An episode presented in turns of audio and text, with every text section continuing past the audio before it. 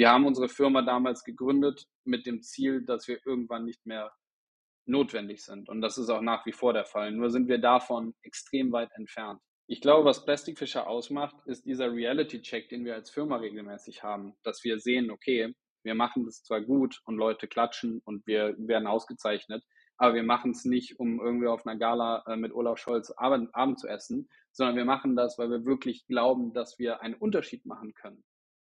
Purpose Projects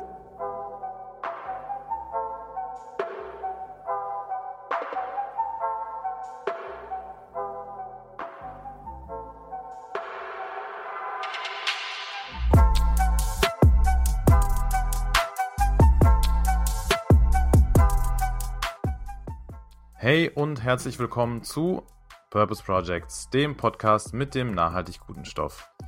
Wir reden mit Expertinnen aus aller Welt, um zu erfahren, wie Purpose und Business Hand in Hand gehen und lernen dabei auch gemeinsam, was jeder einzelne von uns für mehr Nachhaltigkeit tun kann. Heute an den Mikros sind einmal ich, Boris und Alex. Hallo, lieber Alex. Hi, Boris. Ja, und heute geht es um das Thema Plastikmüllverschmutzung in Meeren, aber vor allem in den Flüssen in Asien. Denn ein Großteil des Plastikmülls im Meer gelangt durch diese Flüsse dahin. Und genau da setzt das Unternehmen Plastikfischer mit ihrer Lösung an. Und wir haben heute Carsten Hirsch zu Gast, einer der Gründer von Plastikfischer. Genau so ist es. Euch erwartet heute in der Folge ein hochspannendes und sehr cooles Gespräch, wie wir finden, zwischen uns und Carsten über ein Thema, über das ja eigentlich schon öfter gesprochen wird und auch wurde, über das man aber eigentlich auch nicht oft genug sprechen kann. Denn für genau diese Problematik braucht es einfach neue und innovative Lösungen. Plastikfischer ist auf jeden Fall eine davon und wir wünschen euch ganz viel Spaß bei der neuen Folge. Ja, hi Carsten, wir freuen uns sehr, dich heute begrüßen zu dürfen. Herzlich willkommen, wir freuen uns, dass es geklappt hat. Wir hatten uns ja schon gegenseitig ein bisschen länger auf dem Radar. Ja, danke für die Einladung. Irgendwann findet man immer zusammen. Auf jeden Fall und äh, dankenswerterweise oder glücklicherweise ähm, auch zu so einem wichtigen Thema. Hallo von mir erstmal in die Runde. Ja, wir sprechen heute über ein, ich würde sagen, in der Öffentlichkeit vergleichsweise schon häufiger beleuchtetes Thema. So war zumindest mein oder unser Eindruck. Ähm, konkret die Plastikmüllverschmutzung in Meeren, aber vor allem auch in Flüssen in Asien, das, was jetzt euer Unternehmen konkret betrifft. Bevor wir das aber konkreter tun, möchten wir natürlich gern erst etwas mehr über dich selbst erfahren, ähm, bevor wir über eure konkrete Arbeit sprechen bei Plastikfischer. Beschreib doch einmal vielleicht ganz kurz für unsere Zuhörenden, ähm, wie genau war denn dein eigener persönlicher Weg zu dem, wer und wo du heute bist, also Sozialunternehmer, Co-Founder und CEO von Plastic Fisher. Aber wie sah so dein individueller äh, Purpose-Weg äh, dorthin aus? Ja, ähm, hat erstmal nicht mit Purpose gestartet. Also äh, nach der Schule habe ich äh, erstmal Yoga studiert für sieben Jahre und äh, habe da meinen, meinen Abschluss gemacht, habe auch eine, eine Zeit lang in einer Kanzlei gearbeitet äh, hier in Köln und äh, dann bin ich mit zwei Freunden nach Vietnam geflogen in Urlaub und wir haben gesehen, wie Plastik den Mekong runterfließt. Und Moritz und ich, mein Mitgründer oder einer meiner Mitgründer und ich waren zum ersten Mal in Asien und haben bisher oder bis dahin noch gar nicht gesehen, was für ein Ausmaß die Plastikverschmutzung dort eigentlich äh, hat und waren entsprechend geschockt und wir haben eine Woche lang eigentlich durchgehend genau darüber geredet und auch als wir wieder zurück in Deutschland und in Köln waren, ähm, ja, ist das Thema uns nicht aus dem Kopf gegangen. Wir haben dann im Internet ein bisschen nachgeschaut und festgestellt, es gibt keine Firma auf der Welt, äh, Stand Dezember 2018, die sich auf Flüsse konzentriert, um Ozeanplastik zu stoppen. Und das hat uns doch sehr verwundert, weil für uns war es mehr oder weniger offensichtlich, dass darüber ziemlich viel Plastik ähm, in die Meere kommt. Wir haben uns das vorgestellt wie so eine Sanduhr, wo oben das Plastik ist, äh, was an Land irgendwie ähm, ja, in den Fluss hineinkommt oder in die Ozeane und diese, diese Engstelle, das Bottleneck, da so, so haben wir uns die Flüsse vorgestellt. Und da können wir das Plastik eben stoppen, bevor sich das nach unten halt wieder verteilt, zu Mikroplastik wird, in den Tiefen der Ozeane verschwindet und so weiter. Und dann haben wir gedacht, okay, dann gründen wir die erste Firma ähm, der Welt, die sich eben genau darauf konzentriert und haben dann äh, ja vier Monate nach dem Urlaub Plastikfischer gegründet Und nochmal zwei Monate später sind wir nach Indonesien gezogen, äh, zwei von den drei Foundern, Moritz und ich, um vor Ort an einer arbeiten, die sehr, sehr einfach sein sollte, die man überall auf der Welt bauen kann und die eben effektiv Plastik in Flüssen stoppt, damit es gar nicht erst zu Ozeanplastik wird. Das ist jetzt mehr als vier Jahre her. Und ähm, genau, mittlerweile sind wir in jetzt fast 40 Flüssen unterwegs, haben 90 äh, Vollzeitarbeitsplätze in Indien und Indonesien geschaffen und fast 1000 Tonnen Plastik rausgefischt. Ähm, das ist eine kaum greifbare Zahl. Das sind, ähm, glaube ich, 100 Millionen Plastiktüten. Ähm, also es ist einfach sehr, sehr viel, aber im Großen und Ganzen immer noch nicht genug. Deshalb stehen wir, glaube ich, immer noch sehr am Anfang. Also war es wirklich die Reise, die das alles ins Rollen gebracht hat? Oder hättest du gesagt, dass wenn die Reise nicht gewesen wäre, du dich trotzdem in dem Bereich soziale äh, Innovation irgendwie bewegt hättest? Oder wäre es der klassische äh, Juragang danach? Also ich hatte von Jura eigentlich schon relativ früh die Schnauze voll ähm, und habe dann während des Studiums irgendwann mal einen Monat Pause gemacht und mir überlegt, was kann ich denn anderes machen? Dann ist mir nichts Schlaues eingefallen. Dann habe ich es einfach äh, durchgezogen und das erste Staatsexamen zumindest gemacht. Und ich hatte auch nicht so richtig Lust mehr, ähm, weiter Yoga zu machen. Ich hatte jetzt aber auch nicht das Gefühl, okay, ich muss jetzt eine Firma gründen oder ich muss was im Bereich Sozialunternehmertum tun, sondern ich habe erstmal einen Abschluss gemacht und mir keine weiteren großen Pläne geschmiedet. Und es war wirklich diese Reise, die so einen Aha-Moment erzeugt hat und wir zu dritt festgestellt haben, niemand stoppt Plastik in Flüssen und wir haben nicht verstanden, warum. Und dann waren wir ähm, beide, die dann nach Indonesien gezogen sind. Äh, für uns hat das vom Timing her gut gepasst, weil ich hatte meinen Abschluss in der Tasche äh, und Moritz konnte sein Studium pausieren. Wir waren so bereit für ein, für ein Abenteuer. Äh, und dann bin ich das erste Mal nach 27 Jahren aus Köln weggezogen äh, und bin dann nach Indonesien ähm, für, für mehr als ein halbes Jahr. Also ohne das, ohne diese Reise wäre es auf jeden Fall nicht passiert. Unverhofft kommt oft, wie man so schön sagt. Äh, ich glaube, in dem Fall oder in eurem Fall ist das vielleicht eine ganz gute Beschreibung für das, was dann alles danach äh, gefolgt und erfolgt ist. Danke auf jeden Fall erstmal dafür, für diese relativ ausführliche Beschreibung von 2018 bis äh, Stand heute, wo wir jetzt sprechen und uns hier quasi treffen. Bevor wir dann wirklich konkret in die Arbeit einsteigen von euch und vom Plastic Fisher, ich weiß nicht, ob du es kennst, ähm, falls du uns schon mal das ein oder andere Mal gehört hast. Wir haben ein Format in diesem Podcast, äh, das nennt sich Purpose Preguntas. Auch nochmal Shoutout an Moritz für den super innovativen und bilingualen Namen. Dieses Format im Prinzip einfach übersetzt fünf schnelle Fragen und ähm, dann hoffentlich, aber ich bin mir da relativ sicher, auch fünf relativ schnelle Antworten.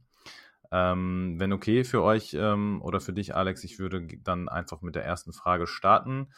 Carsten, was ist denn dein bester Tipp, um im Alltag unkompliziert Gutes zu tun? ähm, ich sage eine gute Tat am Tag und irgendwie eine, ergibt sich immer wieder diese Möglichkeit, was zu tun und zu helfen. Und äh, ich glaube, wenn man einfach ein bisschen Augen aufmacht und links und rechts schaut, was um einen rum passiert, kann man eigentlich immer irgendwas Gutes tun. Sehr gut. Vielleicht auch äh, bei der nächsten Reise. Ähm, dann kommen wir nämlich zum Thema, ähm, weil das ja gar nicht so irrelevant ist. Was ist dein Lieblingsreiseziel? Ich war in den Filterwochen auf Madeira und äh, lange war Sizilien und Madeira hat es abgelöst und äh, Madeira ist wirklich wunderschön, sehr schön grün am Wasser, ähm, viele Fische gesehen, also eigentlich genau das, äh, worauf ich so abfahre. Äh, Madeira, würde ich sagen, ist aktuell meine Reiseempfehlung. Ich freue mich auf Japan und Kanada und sowas, aber dafür brauche ich Zeit und Geld. Sehr cool. Und die inhaltliche Brücke tatsächlich zur nächsten, zu meiner nächsten Frage hast du selber auch schon gebaut. Also danke auch dafür. Ähm, wenn du uns schon Ratschläge gibst äh, bezüglich guter Reiseziele, was ist denn der beste Ratschlag, den du jemals persönlich selber bekommen hast? Du musst nicht, weil du sieben Jahre Jura studiert hast, weiter Jura machen. Also der Begriff ist Sunk Costs. Das ist eigentlich so das, was ich immer sage, ist der größte Takeaway von, von Plastikfischergründen. Ähm, es bedeutet eigentlich, egal wie viel Zeit, Liebe, Energie, Ressource du in irgendwas reingesteckt hast, das ist kein Grund, daran festzuhalten. Das kann man jetzt auf eine Beziehung münzen, sorry an alle, die sich jetzt trennen.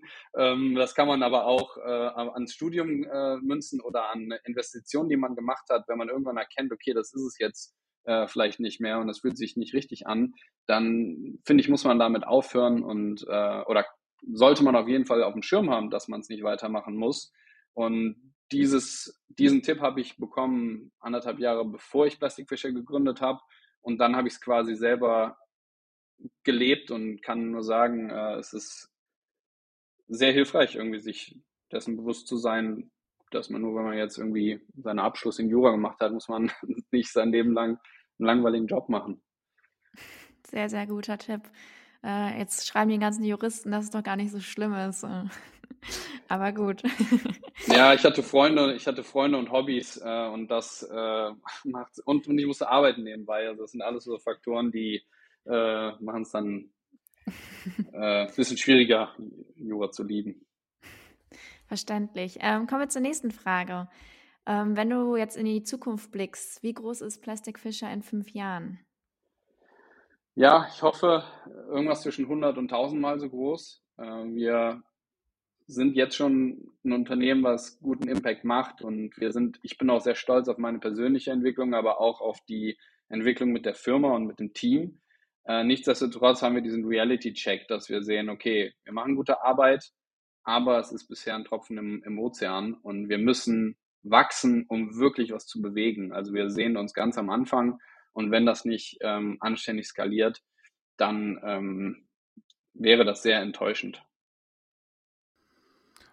Das hoffen wir natürlich alle nicht. Und äh, damit einhergehend die letzte und abschließende Frage hierzu in dem Format. Was ist denn das größte Missverständnis, was die Leute oder die ja, externe Öffentlichkeit ähm, in Bezug auf euer Unternehmen haben oder vielleicht auch euch kommunizieren? Naja, uns kennt ja erstmal keiner und deshalb äh, gibt es jetzt nicht, glaube ich, so Riesenmissverständnisse. Ähm, ich glaube, alle Leute denken, ähm, man hat sich super lieb in, diese, in dieser Bubble und alle retten ja die Welt. Das habe ich auch lange gedacht, so ist es leider nicht. Man kämpft da ums Funding, was sehr schwierig ist zu bekommen. Äh, man kämpft auch um Aufmerksamkeit und es ist sehr schade, dass viele Organisationen nicht bereit sind, die Bühne zu teilen. Ähm, ich denke, was, die, was hoffentlich die breite Masse erkennen wird, ist, dass das, was Plastikfischer macht, in vielen Bereichen weil wir sehr pragmatisch lösen und sehr lokal lösen, sehr sinnvoll ist. Und dass das der Weg ist, wenn wir wirklich viel Plastik stoppen wollen, ähm, wohin man sein Geld eben ähm, investieren sollte. Also privat natürlich, aber auch vor allem als, als Unternehmen. Wenn man wirklich Impact machen will, muss man sich die Zahlen und den Impact pro Euro genau anschauen. Und äh, ich glaube, das passiert zu selten und deshalb so das Missverständnis ist, glaube ich, dass ein schönes Video nicht gleichzeitig auch echten Impact bedeutet. Außer ja. bei Plastikfischer. ähm, genau, und dann äh, sprichst du es auch schon an. Ähm, noch ein Missverständnis, sorry. Noch eins? Okay. Plastikfischer.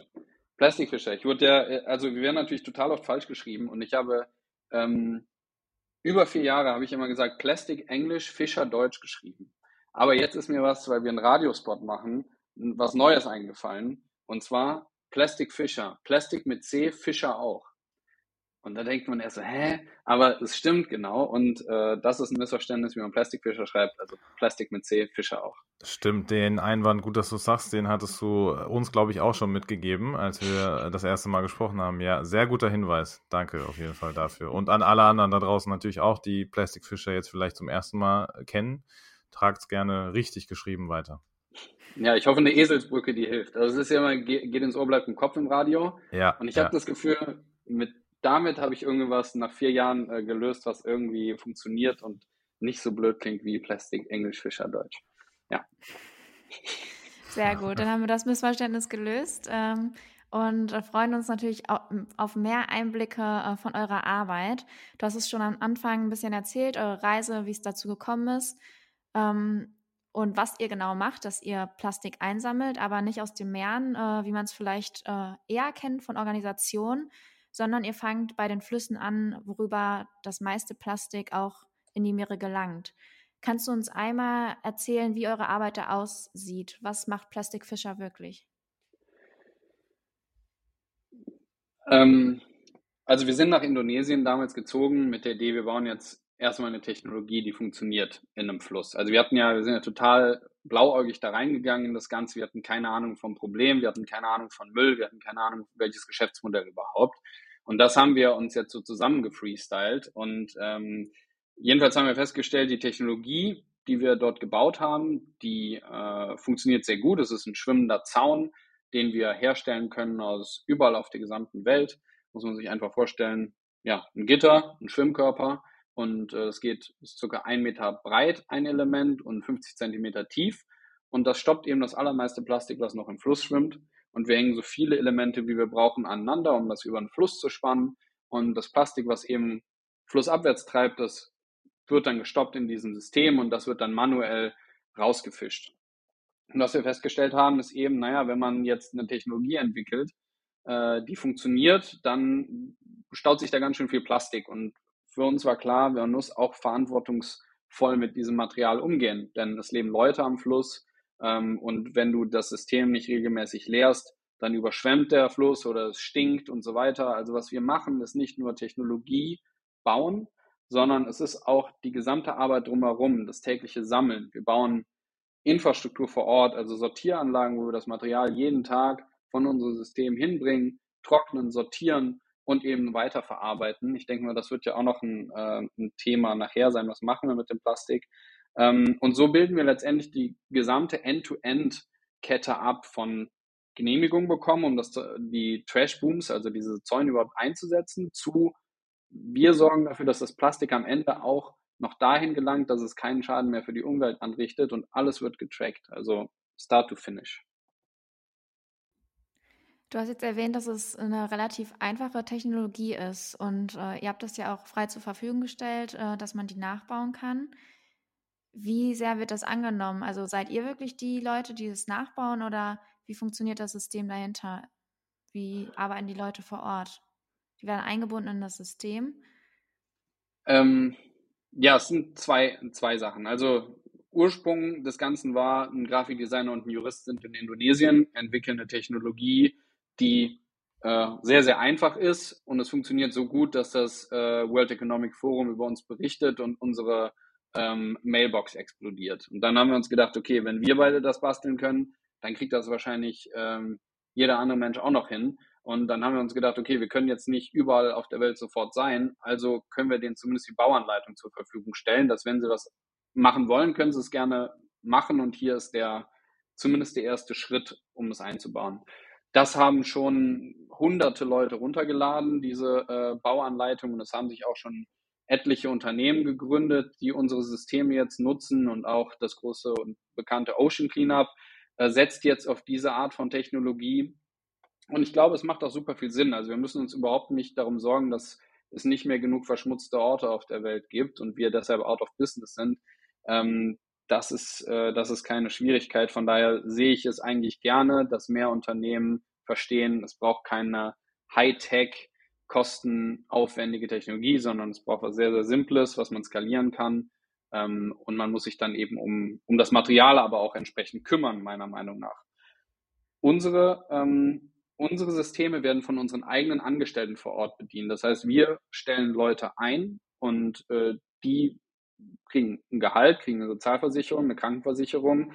Wir kaufen Autos, wir kaufen Maschinen und dann bauen wir eine Sortieranlage auf und unsere Angestellten fahren jeden Tag zu dem System, fischen das Zeug raus und bringen das dahin. Die kriegen Training von uns und wissen, okay, wie muss man das Ganze tracken, wie muss man das ganze Material behandeln am Ende des Tages. Also einerseits kostenfreie Bedienungsanleitung, aber damit endet unser Service auch. Also da gibt es dann nicht noch irgendwie Training von uns oder so, weil wir dafür einfach keine Kapazität haben. Und dann die Operations, die Plastic Fisher von Anfang bis Ende selber betreibt.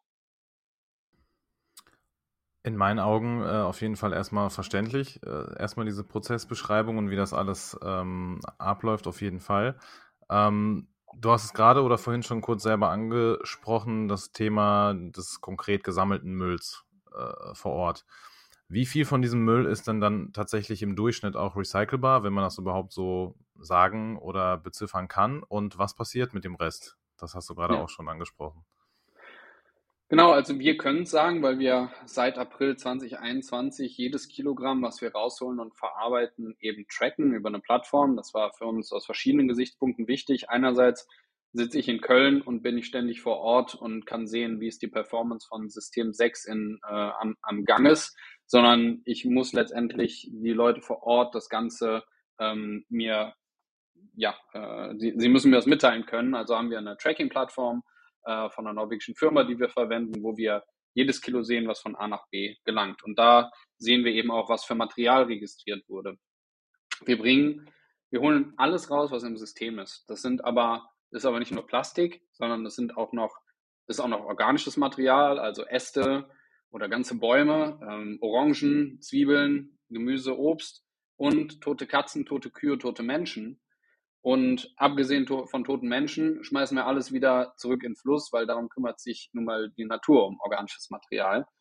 Und wir sammeln das nicht organische Material aus. Das ist Plastik, das können Flaschen sein, Verpackungsmaterial, Styropor, äh, aber auch Glas und Aluminium und alles, was eben Kühlschränke, Sofas, solche, solche Geschichten. Das holen wir alles raus und dann bringen wir das zu unseren Sortieranlagen, wo wir es trocknen. Und alles, was wir als recycelbar identifizieren, suchen wir raus. Das sind in erster Linie PET-Flaschen, Glas und Aluminium. Und dann haben wir noch die Flaschendeckel und zum Beispiel Shampooflaschen, also HDPE und PP. Das sortieren wir raus und das können wir lokal an Recycler verkaufen, die uns dann auch eine Quittung geben und sagen, okay, ich habe heute von Plastic Fisher 400 Kilo PET-Flaschen abgekauft und dafür ähm, so und so viel bezahlt und das wird eben auch getrackt. Dieses Volumen an recycelbarem Material, was denkt ihr denn, wie viel das äh, ungefähr ist in Prozent? Wahrscheinlich sehr, sehr gering, vielleicht Boah. ein bis fünf Prozent. Alex, du bist an der technischen Uni, deswegen lasse ich dir da gerne den Vortritt. genau. Ja, vielleicht habt ihr auch schon, habt ihr auch schon die Website gelesen, da steht es wahrscheinlich auch. Ähm, die Website ist übrigens aktuell sehr schrecklich, die wird aber nochmal neu gemacht für alle, die, die jetzt gerade schon auf die Website kommen und sich denken, oh Gott. Ähm, also Ende November, Anfang November kommt eine neue Website. Genau, also es sind knapp fünf Prozent nur von dem Material, das wir sammeln, was wirklich recycelbar ist. Und die Umsätze, die wir darüber generieren, das sind vielleicht 500 Euro im Monat insgesamt an fünf Standorten. Also es ist absolut nicht ausreichend, um die Arbeit zu finanzieren. Und als ich nach Indonesien gezogen bin, ähm, haben wir gedacht, naja, wir finanzieren die Arbeit über PT-Flaschen, die wir sammeln und die wir verkaufen.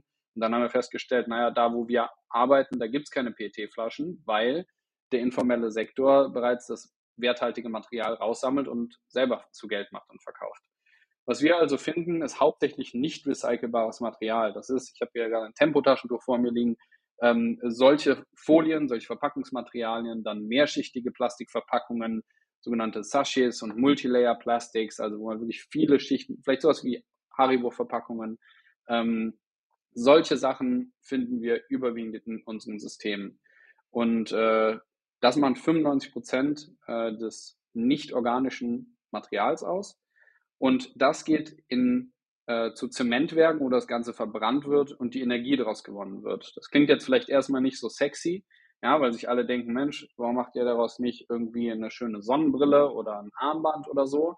Aber es liegt einfach daran, dass das Material nicht darauf ausgelegt ist, recycelt, recycelt zu werden. Vor allem nicht in diesen Ländern, in denen wir eben aktiv sind, Indien und Indonesien, haben wir einfach diese Infrastruktur nicht, um schwer recycelbares Material nochmal zu recyceln. Und es geht also in die thermische Verwertung, so nennen wir es in Deutschland. Und so, das machen wir auch in Deutschland mit diesem Material. Und dort sorgen wir dafür, dass dieses Plastik immerhin noch eine Verwendung findet. Und das ist eben der Brennwert aus diesem Material und wir supplementieren mit der Verbrennung von Plastik letztendlich die Verbrennung von Kohle. Das heißt, statt einer Tonne Kohle schmeißen die eine Tonne Plastik rein und dadurch werden weniger fossile Brennstoffe letztendlich äh, verwendet. Ähm, genau, und das ist der internationale Standard und das Beste, was wir eben gerade mit dem Material machen können und die beste Alternative zu Müllkippen und Ozeanen. Also ein doch äh, relativ komplexer Prozess ähm, und zeigt auch, dass ihr euer Geschäftsmodell nochmal anpassen musstet, dass eure Erwartungen, da irgendwie Geld auch noch irgendwie rauszuholen mit dem Plastik, doch gar nicht so einfach ist, ähm, wenn da so viel, ich sag mal, Müllmüll äh, bei rumkommt, der nicht wiederverwendbar ist. Ähm, du hast deine Website angesprochen oder eure und äh, wir haben auch den Punkt gefunden, sei Teil äh, und sei selbst ein Plastikfischer. Was steckt hinter diesem Zertifikat, ähm, was man erwerben kann? Wie kann man bei euch mitwirken? Genau, also wir haben letztendlich ein einziges Produkt und das ist Umweltschutz. Und ähm, den wollten wir quantifizieren. Und wir haben damals in Indonesien uns überlegt, okay, Plastikflaschen verkaufen reicht nicht aus, also machen wir sowas wie Carbon Credits für Plastik. Und wir haben es Plastic Fisher Credits genannt damals. Und die Idee war, dass uns Organisationen oder Firmen pro Tonne Plastik bezahlen, die wir rausholen und verarbeiten. Und so finanzieren wir uns bis heute. In, äh, auch als Privatperson kann man uns eben pro Kilo bezahlen. Die Idee ist, jeder Euro fischt ein Kilo Plastik raus.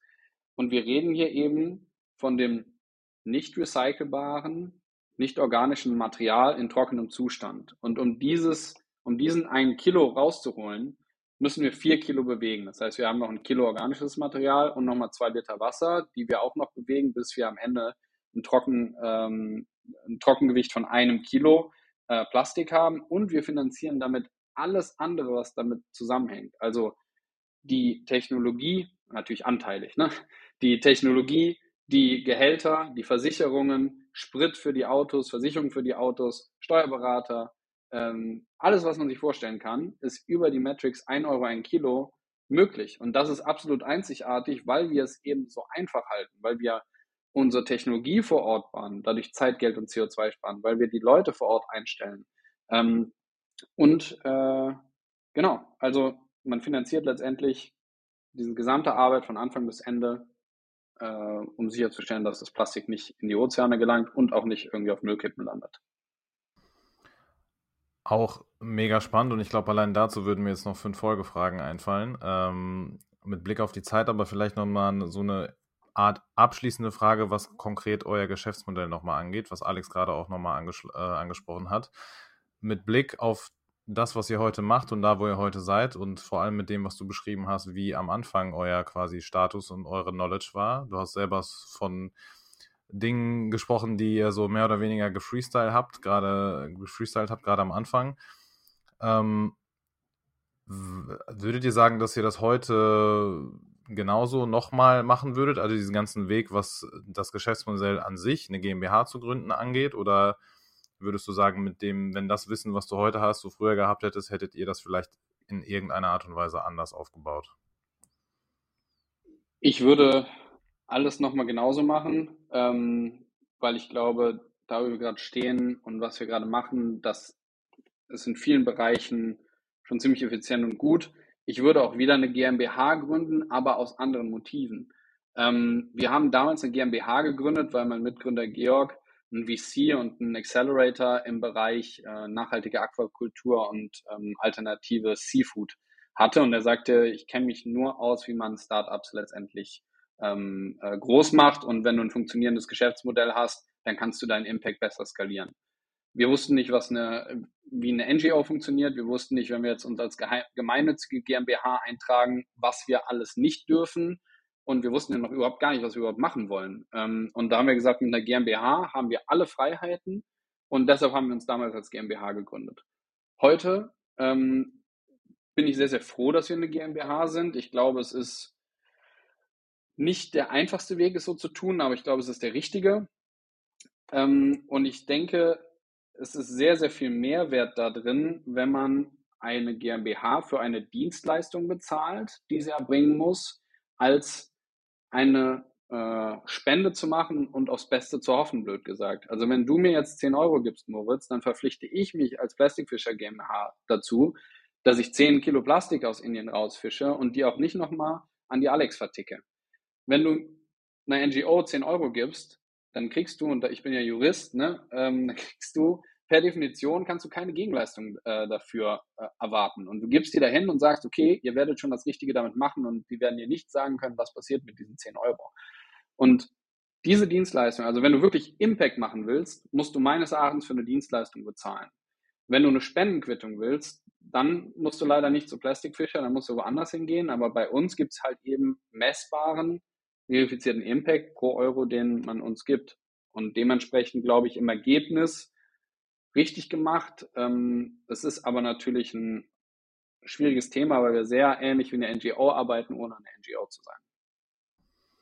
Danke auch dafür. Sehr coole und vor allem, ja, glaube ich, nochmal effektive oder produktive, vor allem für die Leute, die zuhören, äh, ja, einfach Darlegung und Erläuterung, was denn konkret dann der Unterschied wirklich beim Impact ist, weil das den meisten oder vielen vielleicht gar nicht so ähm, klar ist, wenn die euch sich jetzt zum Beispiel konkret mit euch beschäftigen und äh, das Geschäftsmodell noch nicht kennen. Deswegen danke auf jeden Fall nochmal dafür. Ich würde ganz gerne mit dem nächsten und abschließenden Themenblock, der sicherlich auch nicht ganz so unwichtig ist, weitermachen mit dem Thema konkret Meeresplastik und vor allem Greenwashing.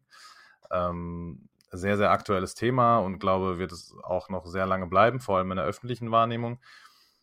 Das alles, was du jetzt schon beschrieben hast bis zum jetzigen Zeitpunkt, der konkrete Kampf wirklich gegen die Plastikverschmutzung, da seid ihr ja schon längst nicht mehr alleine. Du hast es gerade selber angesprochen, diese Bubble, das ist nicht immer alles happy, äh, eitel Sonnenschein und was auch immer. In welchem Verhältnis steht ihr denn zum Beispiel zu ebenso Initiativen wie The Ocean Cleanup von Bojan Slat? Du hast es gerade selber schon einmal ähm, gedroppt, den Namen, die sich mittlerweile ja auch nicht hauptsächlich, ähm, aber auch auf auch Flüsse zum Beispiel äh, konzentrieren, was ja zum Beispiel gar nicht im Namen Ocean Cleanup erstmal mit drin ist. Wie ist da euer Verhältnis? Seht ihr euch als Konkurrenz? Pflegt ihr irgendeine Art von partnerschaftlichen Austausch? Arbeitet ihr vielleicht sogar zusammen in manchen Dingen? Wärt ihr vielleicht nicht sogar gemeinsam effektiver, äh, wenn man erstmal so das so ganz objektiv nüchtern betrachten würde? Also diese ganzen vielen Fragen haben sich uns ähm, vor allem gestellt, als wir so ein bisschen tiefer in die Recherche eingestiegen sind und natürlich da erstmal auf euch und auf quasi die andere Gegenseite gestoßen sind. Ich habe es eben schon mal angedeutet zum Thema Missverständnis, ja, dass man irgendwie erwarten würde, alle arbeiten friedlich zusammen und freuen sich, gegen, sich gegenseitig zu helfen. Ähm, wir haben sehr, sehr viel am Anfang in die Richtung getan, haben ja auch direkt unsere Bedienungsanleitung kostenfrei zur Verfügung gestellt und haben gesagt, hey, das ist eine Lösung, äh, die macht Sinn, die muss man skalieren, ähm, haben immer viel mit, äh, mit anderen Wettbewerbern auch gesprochen. Ähm, leider haben wir auch festgestellt, dass es oftmals eine Einbahnstraße ist und wenn man im Gegenzug um etwas gebeten hat, ähm, abgeblockt wurde oder nicht mal erwähnt wurde, obwohl die, ähm, obwohl die Bauanleitung von uns verwendet wurde. Und äh, ja, sowas ist halt schade, äh, muss ich sagen. Und ich habe auch schon mal gesagt, ähm, es ist genug Müll da. Es ist nicht so, dass ich Angst habe, dass Plastic Fisher kein, kein Plastik mehr findet. Und wir haben unsere Firma damals gegründet mit dem Ziel, dass wir irgendwann nicht mehr notwendig sind. Und das ist auch nach wie vor der Fall. Nur sind wir davon extrem weit entfernt. Ich glaube, was Plastic Fisher ausmacht, ist dieser Reality-Check, den wir als Firma regelmäßig haben, dass wir sehen, okay, wir machen das zwar gut und Leute klatschen und wir werden ausgezeichnet, aber wir machen es nicht, um irgendwie auf einer Gala äh, mit Olaf Scholz Abend, Abend zu essen, sondern wir machen das, weil wir wirklich glauben, dass wir einen Unterschied machen können. Und ich habe das Gefühl, dass es ähm, einige Unternehmen gibt, die sind zufrieden mit dem, wo sie sind. Und äh, ja, es finanziert vielleicht äh, die, die Miete und wahrscheinlich sogar noch drüber hinaus. Äh, und man kriegt viel Anerkennung dafür. Aber es ist überhaupt nicht skalierbar. Es macht keinen Unterschied, ob es diese Firma gibt oder nicht. Ähm, und ich glaube, das ist ein Problem und äh, ich glaube, was ich dem, das Problem im Ocean Cleanup für mich ist, dass sie einem vorgaukeln, dass sie das Problem im Griff haben, was überhaupt nicht der Fall ist. Ähm, das Problem ist viel größer als das Ocean Cleanup und was das Ocean Cleanup mit ihren verfügbaren Ressourcen veranstaltet, ein Impact ist auch absolut unzureichend. Ähm, ich würde mir wünschen, und ich sehe es ja jetzt, dass das Ocean Cleanup Trash Booms benutzt, ähm, sie würden das nie zugeben, dass äh, Plastic Fisher da natürlich irgendwie Pionier war und äh, denen wahrscheinlich auch einen Denkanstoß gegeben hat. Ähm, aber das ist ja eigentlich genau das Ziel, dass die, das Ocean Cleanup, die glaube ich über 150 Millionen Euro Budget im, im Jahr haben, vielleicht liege ich auch falsch, ähm, dass sie das mal in sinnvolle Technologie investieren und wirklich mal Plastik stoppen und vor allem nicht nur Plastik stoppen, sondern auch gucken, wo, was passiert mit dem Müll wo kommt es am Ende hin? Vielleicht auch Verantwortung übernehmen für den Müll. Das passiert halt auch nicht, sondern Plastic Fisher ist eine der wenigen Organisationen, die sagen, stoppen das Plastik nicht nur, sondern wir verarbeiten es auch und wir schaffen noch Jobs dabei und wir kümmern uns eben auf die Folgeproblematik, die da kommt, weil die Technologie nochmal ist nicht das Problem. Du brauchst keinen 1 Million Euro Interceptor, um Plastik in Flüssen zu stoppen. Du brauchst einen 1000 Euro Trashboom und dann brauchst du Leute, die das Zeug rausholen und eine Infrastruktur, die das Zeug anständig behandelt. Also es ist ein Stück weit Frustration dabei. Ähm, und es ist auch etwas demotivierend zu sehen, dass man am besten aufgestellt ist, wenn man es alleine macht. Aber so ist die Realität und ähm, es hilft mir nichts, mich zu beklagen, dass die einen so viel Geld haben und wir haben keins, sondern wir müssen gucken, dass die breite Masse versteht, dass das, was Plastic Fisher macht, sehr viel Sinn hat und dass wir ein Stück weit bekannter werden und dadurch mehr Funding bekommen. Und es geht mir überhaupt nicht um mich, es geht mir auch, es muss auch nicht Plastic Fisher lösen, es muss Unternehmen geben, die sowas machen wie Plastic Fisher und äh, ja, dem Problem äh, gerecht werden, der Größenordnung. Lange Antwort, aber auch sehr ähm, schwierige Frage ähm, oder komplexe, komplexe Thematik. Du sprichst da einen sehr, sehr wichtigen Punkt an, äh, gerade weil es nach außen hin scheint, äh, dass man sich in dieser Bubble eher unterstützt, äh, weil man meint, dass man das gleiche Ziel verfolgt. Und du hast auch klar herausgestellt, wie ihr euch unterscheidet, aber auch gesagt, dass ihr darauf hinarbeitet, dass es euch irgendwann nicht mehr gibt. Da jetzt die Frage, ähm, glaube, wir wissen alle, dass das äh, lange, lange dauert. Ähm, aber was muss getan werden? Wo siehst du diesen Hebel, der ausgelöst werden muss, dass überhaupt gar kein Müll in den Fluss, Flüssen mehr landet? Also, dass es zumindest weniger wird? Wir brauchen grundsätzliche Infrastruktur in den Schwellenländern, ähm, wo es eben solche, äh, solche Infrastruktur nicht gibt. Uns wird immer gesagt, ja Mensch, ihr müsst ja Education machen, ihr müsst den Leuten ja mal sagen, dass sie das nicht dahin werfen. Wo werft ihr euren Hausmüll hin, wenn morgen die Müllabfuhr nicht mehr kommt? Was macht ihr mit dem Müll? Nichts. Ihr wisst nicht, wohin damit. Ihr schmeißt es vielleicht drüben über den Zaun oder ihr schmeißt oder ihr verbrennt es auf dem Balkon oder vor der Haustür oder ihr schmeißt es in den Fluss, der vor der, äh, vor der Türe ist, damit ihr eben nicht euren Garten oder eure Straße zumüllt. Das macht ihr, wenn, ihr, wenn die Müllabfuhr morgen nicht mehr kommt. Und das ist die Situation von den Menschen vor Ort, zumindest da, wo wir arbeiten dass es dort nicht den Mercedes-Truck von der AWB wie in Köln gibt, sondern da gibt es kein Household Waste Management Collection. Und genau das fehlt. Es fehlt, ähm, es fehlt äh, Infrastruktur, die ganzen Müll, der in den Haushalten und natürlich in der Industrie generiert wird, abholt und anständig managt. Und wenn das passieren würde, dann würde natürlich auch viel weniger in den Flüssen landen. Und das ist mein großes, meine große Hoffnung, dass genau dieses Household Waste Management äh, immer mehr auf den Weg gebracht wird, in Infrastruktur vor Ort investiert wird, dass das Zeug gar nicht erst im Fluss landet. Aber es landet dort, weil super viel Müll produziert wird, der nicht anständig gemanagt wird und die Leute nicht wissen, wohin mit dem Zeug.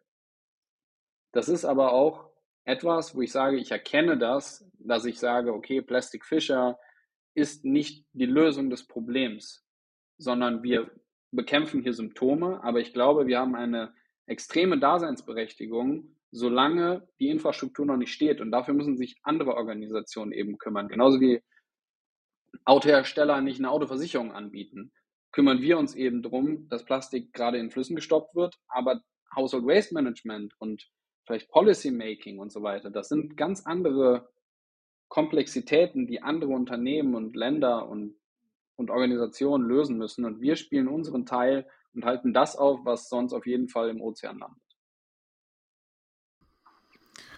Thema Greenwashing hatten wir jetzt noch nicht ganz so explizit angesprochen. Ist tatsächlich auch so ein bisschen die letzte, leider ähm, abschließende inhaltliche Frage, aber natürlich keineswegs eine einfachere als die zuvor. Ähm, es ist ein generelles, glaube ich, Problem oder vielleicht auch Phänomen in der Öffentlichkeit. Ihr konkret kommuniziert ja ganz klar auf eurer jetzigen noch Website ähm, kein Greenwashing, Ausrufezeichen. Das ist aber ja kein unbekanntes Problem und wir sehen ja, ja im Alltag eigentlich schon fast überall jegliche Produkte von, keine Ahnung, Schuhen bis hin zur Shampooflasche, die bei dir in der Dusche steht, die aus Meeresplastik zumindest anteilig bestehen oder sein soll.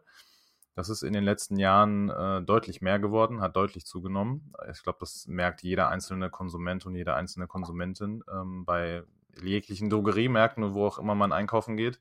Es ist schwierig, glaube ich, auch für jeden Einzelnen, der einfach so in den Supermarkt geht, auf den ersten oder zweiten Blick zu sehen, dass das überhaupt, was soll das überhaupt sein? Was bedeutet das überhaupt, wenn das da draufsteht? Ja, es klingt gut, es hört sich gut an und es beeinflusst in dem Moment vielleicht auch dann die konkrete Kaufentscheidung zugunsten zu, ich mache damit ja scheinbar was Gutes oder was Besseres, als wenn ich was anderes kaufe. Hast du konkret Merkmale, Kriterien, Anhaltspunkte, die du den Leuten vielleicht hier mitgeben könntest, wo bei dir persönlich die Alarmglocken läuten ähm, auf dem Greenwashing-Radar, ähm, was anderen Leuten vielleicht gar nicht so bewusst ist, wenn sie einkaufen gehen? Ich glaube, es ist total schwierig, äh, das zu verstehen. Und Gott sei Dank kommt diese Green Claims Directive, die dem Ganzen hoffentlich äh, schnell einen Riegel vorschieben wird. Äh, das bedeutet nämlich, Unternehmen dürfen nur noch das kommunizieren, was sie nachweisen können. Äh, das heißt, so Sachen wie plastikneutral oder ähm, klimaneutral wird es so einfach ähm, auch nicht mehr geben. Und ich glaube, da werden ganz, ganz viele Logos eben verschwinden von den Produkten und nur Sachen, die wirklich wahrscheinlich zertifiziert und nachgewiesen sind, werden dann noch ausgegeben. Ähm, ja, ich glaube, es wird eben, und das ist auch ein Riesenproblem, es, die Verbraucherinnen und Verbraucher werden einfach total ausgenutzt. Ähm, und äh, mit, den, mit dem guten Gewissen wird gespielt und am Ende fliegt dann auf, okay, das war doch alles gar nicht so toll und doch gar nicht alles so CO2 kompensiert. Und dann denkt man sich irgendwann, okay, weißt du was, dann kaufe ich jetzt irgendwie doch das billigste Produkt, weil mit meinem Geld wird eh nur Kohle gemacht. Und das ist natürlich super, super schade. Ähm, und das verdanken wir den ganzen Unternehmen, die sehenden Auges eben Reibach mit den Leuten machen, die eigentlich was, äh, was Gutes tun wollen und irgendwas unterstützen wollen. Ähm, ich glaube irgendwie, ja, wenn Impact ganz günstig ist, da sollten die Alarmglocken auf, äh, aufspringen, äh, weil wenn ihr einen, Flug nach äh, Malle für äh, 99 Cent kompensieren könnt, dann könnt ihr euch auch denken, dass das wahrscheinlich eigentlich gar nicht so richtig sein kann. Ähm, auch wenn ich da kein Experte bin. Wie versucht Plastikfischer äh, mit dem Thema umzugehen? Und ähm, ja, da äh, werden jetzt bestimmt auch alle Wettbewerber wieder auflauschen und das vielleicht auch übernehmen. Äh, Wäre aber auch sehr schön. Wir limitieren unsere Sponsoren zu faktenbasierter Kommunikation. Ganz einfach. Kommuniziere das, was du tust und nichts darüber hinaus. Also wenn du äh, ein Unternehmen bist, das uns ähm, 20.000 Euro gibt und damit 20.000 Kilo Plastik eben stoppt und verarbeitet oder wir das in deren Namen machen dürfen, dann können Sie auf Ihre Website schreiben, dank uns konnte Plastikfischer 20, äh, 20.000 Kilo Plastik ähm, davor bewahren, in die Meere zu gelangen und Jobs vor Ort unterstützen. Da steht nicht, wir sind ein nachhaltig zertifiziertes Unternehmen von Plastikfischer, das die Ozeane rettet und ähm, deshalb eine grüne Firma ist, sondern, und da steht auch nicht, wir sind plastikneutral. Ich kann doch gar nicht, ich kann doch gar nicht wissen, was deren Plastikfußabdruck ist. Ähm, oder ich also erstens finde ich es schwierig überhaupt, kann man einen Plastikfußabdruck kompensieren? Das ist meines Erachtens ein bisschen eine andere Geschichte als beim CO2-Fußabdruck, aber das führt jetzt wahrscheinlich zu weit. Ähm, aber wir sagen einfach, kommuniziert doch das, was ihr tut und was ihr, ähm, ähm, was wir nachweisen können, was wir mit eurem Geld machen. Und das ist doch eigentlich schon eine ganz schöne Story. Und dann können andere immer noch sagen, naja, aber ihr seid trotzdem eine Scheißfirma. Und gut, dann ist es halt so. Aber immerhin habt ihr nicht irgendwas behauptet, was schön klingt, aber nicht Hand und Fuß hat. Ja, ich glaube, äh, damit sagst du was, was wirklich äh, gerne alle draußen übernehmen können. Ähm, das wäre mal ein Anfang. Und äh, ja, Boris hat es ein bisschen angekündigt. Das war unsere letzte offizielle Frage zum Thema. Erstmal vielen, vielen lieben Dank, dass du dir Zeit genommen hast, uns diese Einblicke gegeben hast. Ähm, es ist super schwierig, das Thema klar in 40 Minuten abzudecken. Und wir merken auch, dass du eigentlich noch viel, viel mehr zu erzählen hast. Wir hoffen, dass es zumindest äh, einmal zeigt, was ihr leistet. Und äh, du hast von Daseinsberechtigung gesprochen. Das können wir auf jeden Fall unterschreiben ähm, und noch viel mehr. Und unsere letzte Frage, die wir immer stellen, ist: Hast du jemanden, eine Person, Unternehmen auf dem Radar, äh, wo du sagst, da muss jeder von draußen erfahren? Plastikfischer, Plastik mit C-Fischer auch. nee, ähm, mal gucken, ob mir irgendwas einfällt. Ähm, ach, schwierig, das klingt natürlich immer so arrogant, wenn man keine Firma hat, die man jetzt unbedingt ähm, äh, unbedingt weiterempfehlen muss. Ähm, du kannst auch sonstige letzte Worte natürlich wählen, ne? Also das ist äh, nur eine Empfehlung, ja, ich, die Frage. Ja, ich meine, es ist natürlich jetzt so ein bisschen, äh, ähm, ist, ich bin dann natürlich dann beeinflusst, ne, wenn ich, wenn ich jetzt sage, hier Africa Green Tech ist auf jeden Fall äh, eine Firma, äh, die ich finde, die man sich anschauen sollte. Ähm, ich bin da großer Fan, die elektrifizieren letztendlich die Sahelzone und ähm, machen vieles ähnlich wie Plastic Fisher, nämlich lokal arbeiten mit der Lokalbevölkerung ähm, und ähm, das Problem lokal lösen. Und ich bin da riesen, riesen Fan von. Ähm, und deshalb finde ich Africa Green Tech sollte man kennen. Ist so für mich das größte Sozialunternehmen in, in Deutschland und Thorsten Schreiber so die Stimme für, ähm, für Sozialunternehmen.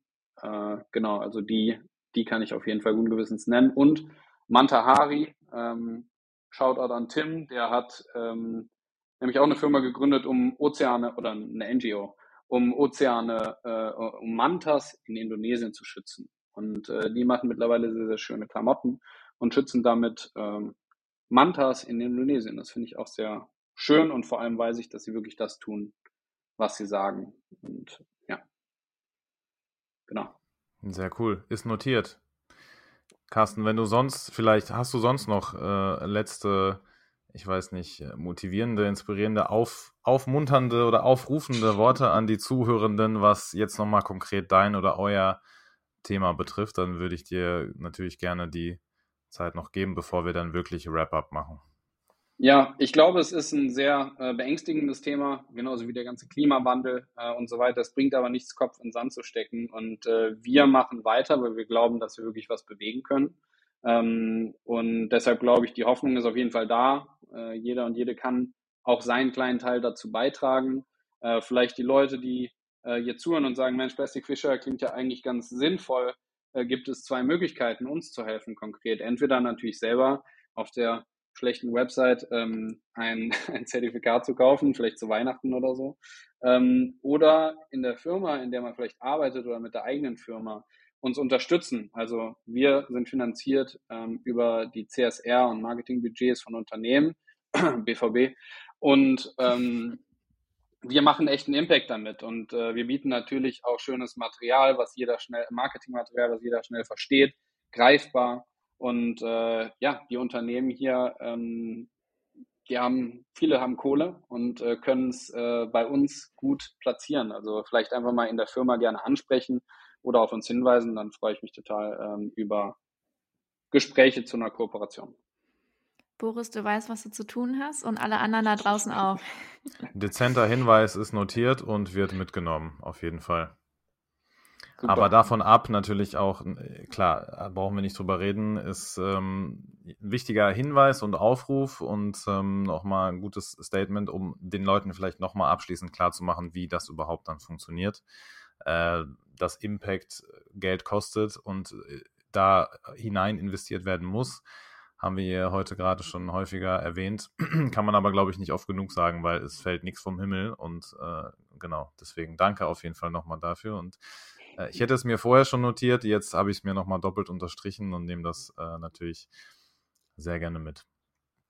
Cool. Alex, ähm, ich kann dir gerne gleich das letzte Wort äh, wirklich dann überlassen. Von meiner Seite aus nochmal, beziehungsweise nicht nochmal, ich habe es noch nicht gesagt, ganz dickes, großes Dankeschön äh, für ein sehr, sehr cooles und wichtiges Gespräch zu einem ja ebenso wichtigen Thema. Danke für deinen Besuch und vielleicht äh, sprechen wir uns in ein paar Jahren wieder und dann ist Plastic Fisher tausendmal so groß, wie es jetzt ist und generiert tausendmal mehr Impact. Wir würden uns sehr darüber freuen. Also danke für deinen Besuch. Sehr gerne. So, Alex, das ist der Standardsatz, mit dem wir, glaube ich, jedes Outro beginnen, egal nach welcher Folge.